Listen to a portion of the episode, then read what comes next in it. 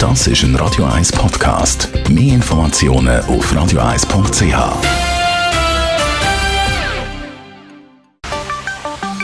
Der Finanzratgeber auf Radio 1 wird Ihnen präsentiert von der UBS.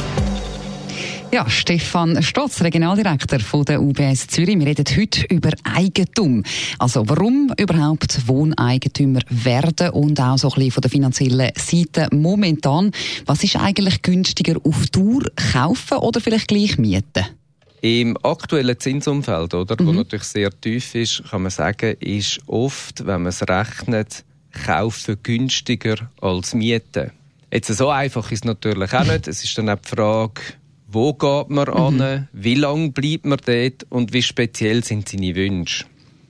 Aber generell als Faustregel lohnt mhm. sich heute sicher auch, sich Gedanken zu machen, kann man nicht kaufen. Aber man muss sich auch überlegen, natürlich, äh, kann ich mir das überhaupt leisten? Beim Leisten gibt es zwei Sachen. Das eine ist, kann man sich die Anschaffung leisten. Mhm.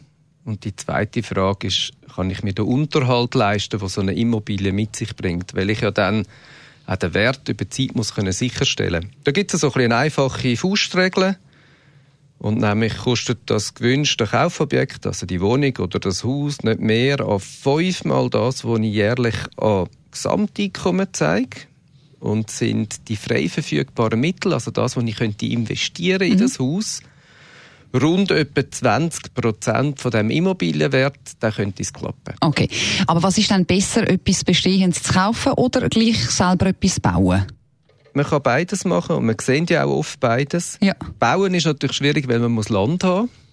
Ja. Oder man muss ein Haus können übernehmen, wo man dann ein neues drauf bauen auf mhm. dem Bauland, was oft dann natürlich sehr kostenintensiv ist.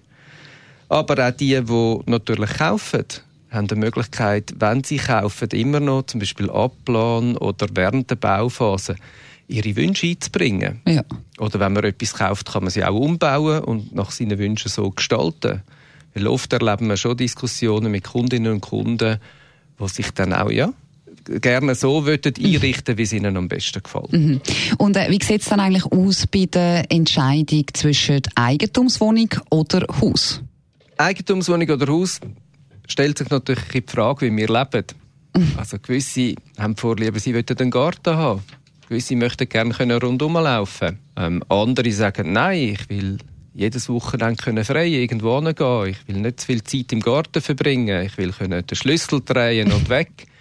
Und je nachdem zeigt sich die Präferenz. Allgemein kann man sagen, dass natürlich ähm, Nachfrage nach Eigentumswohnungen sehr stark gestiegen ist in der mhm. Schweiz.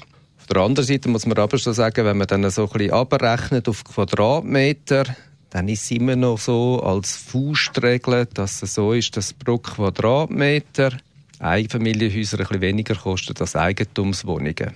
Gut, und wenn man jetzt aber zum Beispiel ein äh, Haus gekauft hat, dann äh, gibt es ja mit den Jahren auch immer noch Unterhaltskosten. Wird das auch gerade schon von Anfang an, also am Anfang, wenn es um die Finanzierung geht, vor dem Kauf drin gerechnet?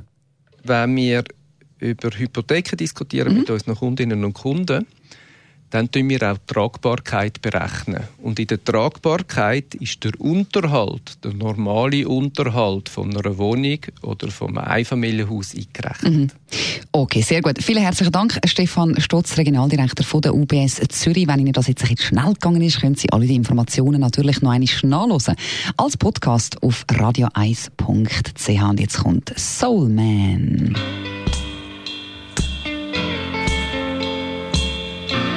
Das ist ein Radio 1 Podcast. Mehr Informationen auf radio1.ch.